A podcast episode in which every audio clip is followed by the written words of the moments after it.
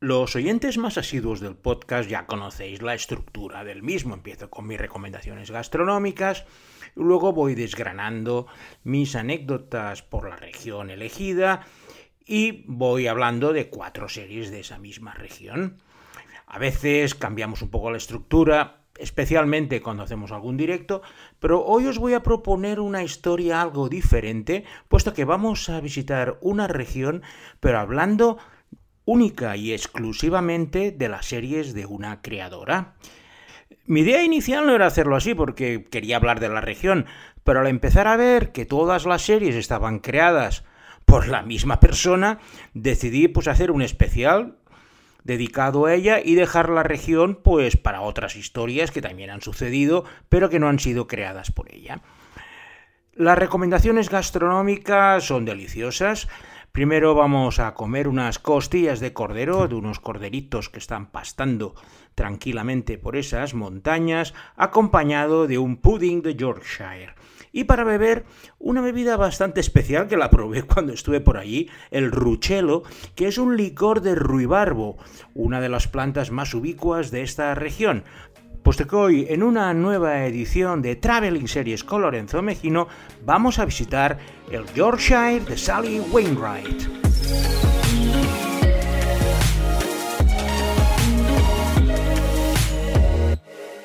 Yorkshire es el condado más grande de Inglaterra, se encuentra situado en el norte, bastante cerca de Escocia e históricamente ha sido siempre uno de los condados más importantes.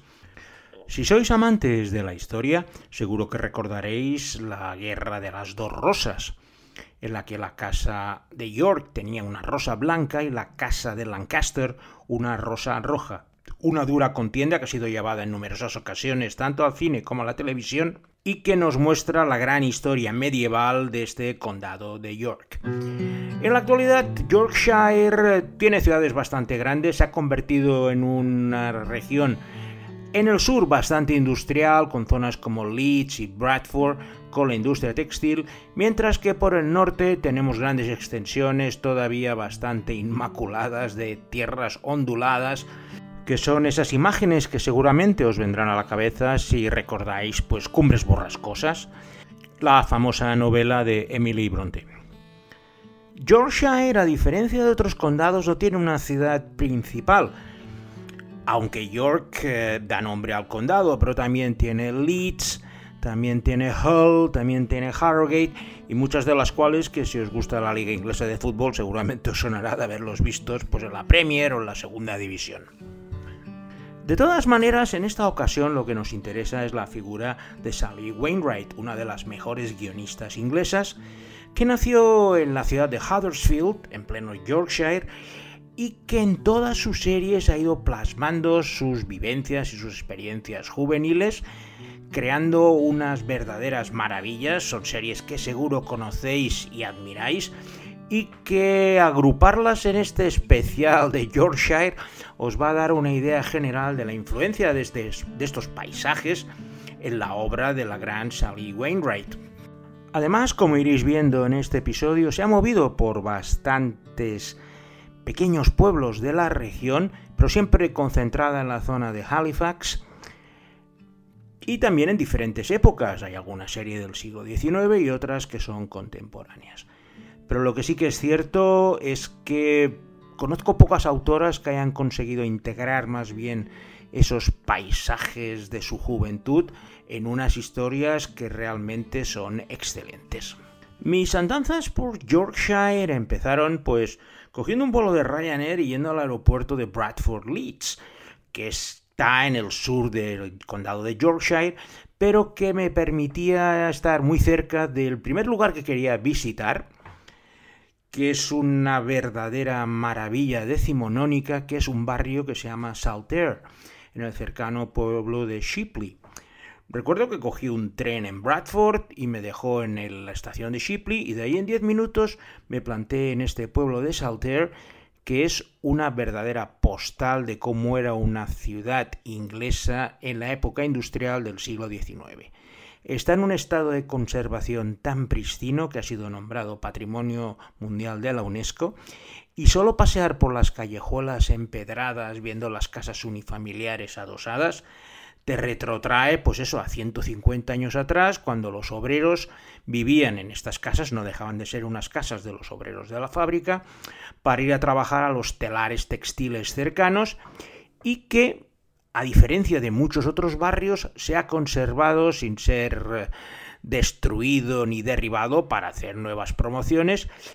Y si vais por esta zona de Leeds, Bradford y Halifax, queremos ahora, la primera visita que tenéis que hacer y la más recomendable es indudablemente visitar este pueblo de Salter en Chipley. Tras esta visita a Salter, que no podía finalizar de otra manera que tomando una cerveza en el pub local de este barrio, me moví por transporte público y cogí un autobús que tranquilamente por la campiña del sur de Yorkshire me llevó a una pequeña población que quería visitar, Boothtown, un pequeño barrio de la ciudad de Halifax, porque allí es donde se ubicó la primera gran serie creada por Sally Wainwright y que lleva como título Unforgiven. We bought it from the Gorp Rogers. That wasn't. No, no, no, no. It's changed hands a few times since the estate on it. Odd enough, I've just been going through the deeds. Unforgiven es la historia de Ruth Slater, una mujer que fue declarada culpable de asesinar a dos oficiales de policía cuando apenas tenía 17 años. Tras pasar 15 años en la cárcel, Ruth vuelve a su ciudad de Boothtown, en las afueras de Halifax, para intentar encontrar a su hermana que fue adoptada poco después del incidente. Unforgiven es una miniserie sobrecogedora de apenas tres capítulos que narra esta búsqueda de la redención por parte de Ruth, intentando encontrar a su hermana que perdió pues tras el incidente esa búsqueda de la hermana adoptada, así como problemas con la familia de los policías que asesinó, que una vez se entera que ha salido de la prisión buscan venganza de las maneras más eh, salvajes posibles, y todo ello mezclado por el rechazo de una sociedad que no le perdonó su doble asesinato de juventud. La serie fue un gran éxito tanto para Sally Wainwright como para su protagonista, una joven actriz desconocida que se llama Suran Jones, que seguramente el nombre ya os sonará porque va a salir en alguna de las series que vamos a ver a continuación, y que hizo una interpretación desgarradora de esa mujer que solo quiere rectificar sus errores de la juventud, pero la gente se lo está poniendo de lo más difícil. Finalizada la visita en Boothtown, Nada más sencillo que coger otro autobús interurbano y en poco menos de 10 minutos me planto en el centro de Halifax, una ciudad preciosa que tiene algunos monumentos del siglo XVIII y siglo XIX preciosos, pero nada se puede comparar a una de las mejores maravillas que casi nadie conoce, porque casi nadie va por Halifax, que es el denominado Peace Hall. Peace Hall es una plaza enorme, bastante mayor que nuestras plazas mayores, por poner un ejemplo, que se construyó en 1779 y que está rodeada por unas galerías de doble planta con arcadas y que era el lugar donde se hacían todas las transacciones textiles en una época en que Bradford, Leeds y Halifax eran el centro de la manufacturación textil. Antes, bueno, ahora lógicamente, como todo se ha trasladado a países de mano de obra más barata, han perdido muchísima fuerza. Pero visitar Peace Hall os va a dejar maravillados porque las dimensiones son realmente enormes. A mí me llevaron la primera vez, y esto que entras en la plaza no me lo esperaba, y de repente me veo una extensión pues, de varios campos de fútbol con esas arcadas de doble altura rodeándolo y con una vida interna increíble. Lo han remodelado porque había quedado bastante deteriorado con el paso de los años, pero una renovación urbanística muy hábil ha mantenido completamente toda la idiosincrasia del Peace Hall y es como si estuvieras, pues eso, en un mercado del siglo XVIII donde la gente pues hacía y vendía telas de unos a otros para exportar a todo el mundo. Y esta ciudad de Halifax es la que da nombre a la segunda serie de la creadora de hoy, Sally Wainwright, una verdadera maravilla que se llama Last Tango in Halifax. Do you think I'm making a mistake? I wanted to do that for years. Last Tango in Halifax es la historia de Celia y Alan, dos abuelos viudos y septuagenarios que a través de las redes sociales vuelven a retomar el contacto, que se perdió de una forma abrupta hace 60 años, sin que ninguno de los dos pudiera expresar la atracción que sentía por el otro en aquel momento. Su reencuentro reaviva la llama del amor que tuvieron como adolescentes liberados de sus respectivos matrimonios, que sin hacerles desdichados tampoco les dieron la felicidad plena y completa que esperaban. La serie se inicia con su reencuentro y el inicio de su relación, que levanta las alarmas de sus respectivas hijas que desaprueban esa aventura en que ambos piensan embarcarse. El desacuerdo en la relación de sus respectivos padres es lo único que las une, ya que el choque de clases y personalidades entre ambas se hace evidente desde el primer momento en que se conocen. En esta ocasión, Sally Wainwright se inspiró en la historia real de su propia madre, que encontró un nuevo amor en su tercera edad y consiguió reunir un elenco de actores y actrices que por sí solos ya justifican su visionado. La pareja de septuagenarios es pues, Derek Jacobi, ser Derek Jacobi, mejor dicho, conocido por Yo Claudio, y una actriz venerable con Anne Reed. Pero además, si os digo que las dos hijas están interpretadas por Sarah Lancashire, que la veremos más tarde, y la gran Nicola Walker, tenemos a un reparto de lujo en una historia costumbrista muy delicada porque no es habitual ver historias de amor de septuaginarios en el cual los villanos son los hijos que no acaban de aprobarlo. Y aparte hay mucha diferencia de clase. Alan es un granjero y ha ganado casi todo su sustento con el duro trabajo en la granja, mientras que Celia ha tenido una existencia mucho más acomodada en la ciudad. Aparte viven, uno vive en Halifax y el otro vive en Harrogate, con lo cual esos 60 kilómetros de distancia también es un cierto problema para los inicios de la relación. La serie ha durado cinco temporadas, la última se estrenó hace poco y eh, con un intervalo casi de nueve años y si la podéis ver es una verdadera delicia costumbrista y vais a conocer a la perfección tanto Halifax, Peace Hall sale en bastantes ocasiones como toda la zona de Harrogate que está un poco más al norte y no deja de ser un homenaje de Sally Wainwright a la figura de su madre y a esa búsqueda del amor aunque sea en la tercera edad. El segundo lugar más emblemático de Halifax y que si sois amantes de las series no os podéis perder es una visita al maravilloso Shipton Park. Es un parque decimonónico lleno de paseos, árboles, lagos, que en primavera con todas las flores pues es una verdadera maravilla para los ojos y la verdad es que pasear por todo este parque te va a rememorar épocas pasadas. En medio de este Shipton Park tenemos el edificio más emblemático de todo Halifax, que es Shipton Hall, un edificio histórico del siglo XV que ha sido habitado ininterrumpidamente durante estos 600 años, pero cuya residente más famosa fue una activista del siglo XIX que se llamó Anne Lister, que escribió unos diarios de relatando su vida con gran detalle, en especial pues al ser conocida como la primera lesbiana moderna. Y seguramente habéis adivinado cuál va a ser la siguiente serie, puesto que está basada en la vida de Ann Lister y se ha rodado en Shipton Hall, y no es otra que Gentleman Jack. She wants to start running with the big dogs.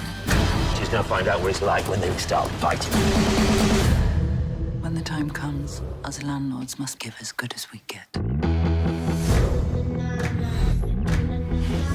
Gentleman Jack es la historia de Anne Lister, que empieza en 1832 con la llegada de esta mujer despechada tras haber sido repudiada por su amante Vera Hobart, que va a contraer un matrimonio de conveniencia para salvar su imagen.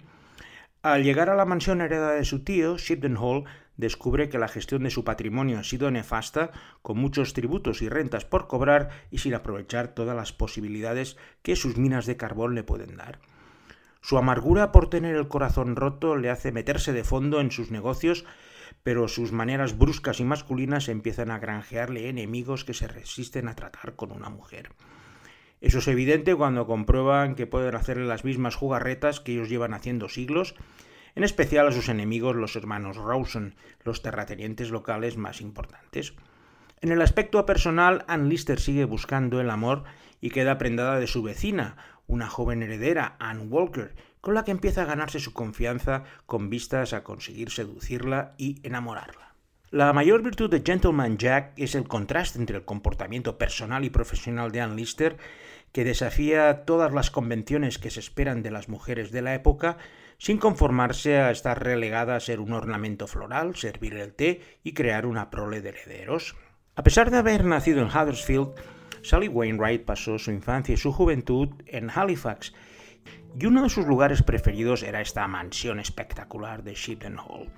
Wainwright empezó a documentarse e investigar sobre Anne Lister, la famosa propietaria de Shipton Hall, y quedó fascinada por la historia. Y uno de sus primeros proyectos fue intentar llevar a la pantalla la vida de Anne Lister. Tuvo que esperar muchos años y haber triunfado con las dos series anteriores para poder llevar este proyecto a buen puerto. Consiguió unir a dos grandes potencias como la BBC y HBO para desarrollar el proyecto y para el papel protagonista de Ann Lister no dudó en llamar a su buena amiga y actriz de confianza, Suran Jones, que hace una interpretación verdaderamente espectacular. Aparte, se pudo dar el gustazo de rodar en la propia mansión de Shipton Hill en Halifax para recrear de mejor manera la casa real donde vivía Anne Lister. Y además estamos de suerte porque se acaba de estrenar la segunda temporada de Gentleman Jack, por lo que si queréis ver Shipton Hall, conocer la historia de Anne Lister y ver otra de las vivencias juveniles de Sally Wainwright, nada mejor que seguir con Gentleman Jack. Si seguís en un mapa las zonas que os he ido indicando, Saltaire, Boothtown, Halifax, veréis que nos estamos moviendo en apenas 30 kilómetros de distancia y con tres series muy diferentes. Pues ahora vamos a hacer algo parecido, saliendo un poco de Halifax hacia el oeste, hacia el denominado Calder Valley. El Valle del Calder es un valle muy pintoresco y cerrado que se encuentra al oeste de Halifax y empieza pues en Sowery Bridge, una ciudad mercado, y a partir de allí pues va serpenteando por las montañas, el río Calder, con pequeños pueblos y pequeñas aldeas que hacen un paisaje muy diferente a lo que sería el resto de Yorkshire. Coger el autobús que recorre el Calder Valley de arriba abajo es una de las cosas que hice porque lo voy a reconocer, quería ver los paisajes que salían retratados en la última serie de Sally Wainwright de hoy, y no es otra que la fabulosa Happy Valley. I'm not his granddad. Except you know you are. I'm your dad. You're my son. He's there to remind her every day. That's why she. That is not his fault. Are you alright? I'm just My daughter's been kidnapped. Weighing up the pros and cons of what it'd mean to take the law into your own hands. You're a dark girl, you. You're not going to actively seek him out. El secuestro de la hija de un empresario local por parte de una banda de chorizos locales aficionados y muy desorganizados pone en alerta máxima a todo el departamento de policía del Valle de Calder, el denominado Happy Valley, situado en esta región del West Yorkshire. El eje central de la serie es el desarrollo del personaje de la sargento Cowwood y su viaje psicológico al rememorar la tragedia que sufrió ocho años antes y que creía haber enterrado para siempre. La serie empieza al momento en que todo va a empezar a cambiar para ella y de la que vamos a ser testigos privilegiados. Tanto en el lado de las fuerzas del orden como en el de los villanos los papeles están muy definidos, pero en el fondo todos comparten una característica habitual del cine británico de mostrar gente normal y corriente haciendo cosas excepcionales, tanto en el aspecto de la bondad como en el de la maldad, lo que desemboca en una imprevisibilidad de la historia derivada de su inexperiencia con las situaciones que tienen que lidiar. La grandeza de Happy Valley estriba en no ser un misterio al uso, donde se nos presenta un delito en el primer capítulo y vemos su resolución en el último, sino que es un viaje de un personaje que es una persona corriente y en las antípodas de la superheroína, con muchas ramificaciones que nos mantienen pegados a la pantalla para saber lo siguiente que va a pasar. Es una serie impresionante y absolutamente recomendable, y la interpretación de Sarah Lancashire es de lo mejor que he visto en mi vida. Si os habéis fijado, todas las series de Sally Wainwright están interpretadas por mujeres maduras de mediana edad y en este caso Sarah Lancashire, que ya estuvo en Last Tango in Halifax, da una verdadera lección. Está a punto de estrenarse su tercera temporada, por lo que van a coincidir en el tiempo las nuevas temporadas de Gentleman Jack y Happy Valley, por lo que vamos a poder disfrutar de nuevo con el genio de Sally Wainwright, a la que he decidido dedicarle este programa algo especial. Como siempre, agradecerle a Alberto Laya, la facilidad que hoy habrá tenido para encontrar los cortes de estas cuatro series muy conocidas y populares. También a Marc Cerrudo, que desde las redes sociales pues habrá sobrevivido a la Semana Santa y ahora vuelve a promocionar todas mis emisiones del podcast. Y sin nada más, me despido hasta la semana que viene. También os puedo avanzar que dentro de dos semanas habrá un especial en directo desde San Sebastián, donde iré al crossover series y donde hablaremos de las series guipuzcoanas con un invitado muy especial que os desvelaré la semana que viene. Y sin nada más, me despido de nuevo de vosotros, esperando reencontraros en la próxima edición de Traveling Series con Lorenzo Mejino.